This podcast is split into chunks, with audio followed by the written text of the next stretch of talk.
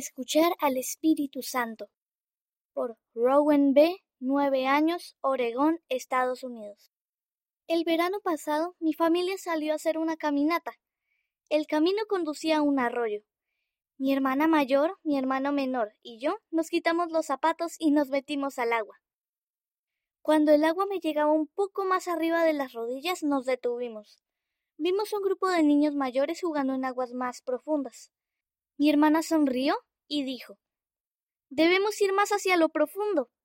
Sin embargo, una voz en mi mente me dijo que me quedara con mi hermanito. Sabía que era el Espíritu Santo. Le dije a mi hermana que ella podía ir a ver, pero que mi hermanito y yo nos quedaríamos. Cuando mi hermana regresó, dijo que el agua estaba muy turbulenta y era difícil caminar. Cuando dijo eso, supe que había tomado la decisión correcta de mantenerme a salvo con mi hermanito. El Espíritu Santo puede advertirme para ayudarme a mantenerme a salvo, consolarme cuando siento preocupación o miedo, darme una idea de algo bueno para hacer, darme sentimientos de amor, ayudarme a saber que algo es verdadero. Invitas al Espíritu Santo a que te hable cuando oras, lees las escrituras y ayudas a los demás.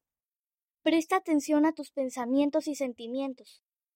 ¿Qué te dice el Padre Celestial por medio del Espíritu Santo?